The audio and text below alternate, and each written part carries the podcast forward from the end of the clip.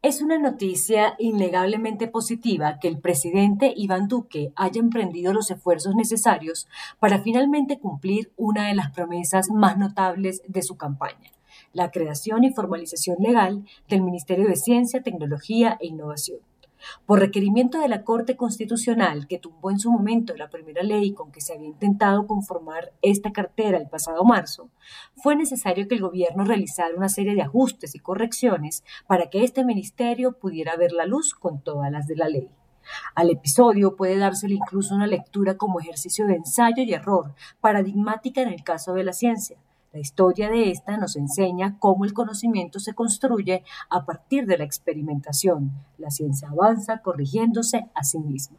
Y es así como la humanidad ha consolidado algunos de sus aprendizajes más trascendentales, desde Copérnico desafiando la noción del universo que giraba alrededor de la Tierra y con ello las sagradas escrituras en las que Josué ordenó al sol que se detuviera, hasta nuestros días de hoy, regidos por los empresarios de Silicon Valley, en que Elon Musk plantea que los movimientos de las criptomonedas tienen el poder de predecir el mercado bursátil.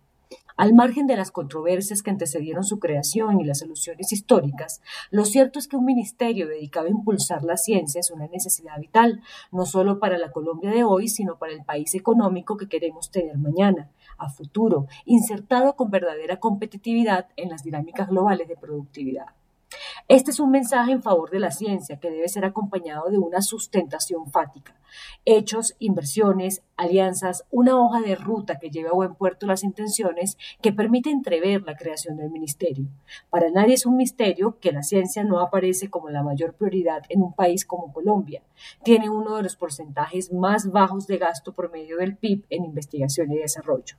Apenas llega a 0,2%, mientras que el promedio de la OCDE supera 2,4%.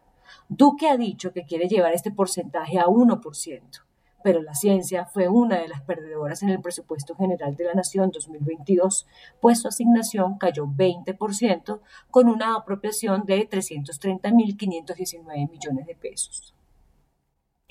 Los retos que quiere y requiere abordar el Ministerio están atravesados por la necesidad de cambiar este panorama.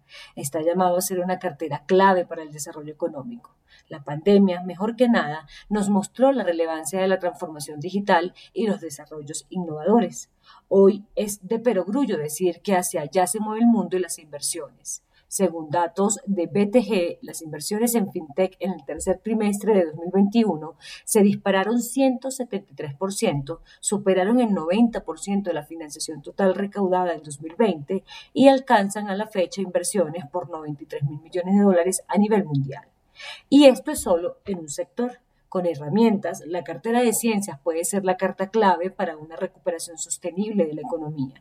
Si esa es la intención que apoye la reactivación económica, hay que hacer la tarea completa. Las controversias deben quedar atrás, ojalá como aprendizajes que lleven al Ministerio de la Ciencia a cumplir un rol determinante para hacer trascender el potencial de Colombia como jugador de peso en el mundo que la pospandemia nos depara.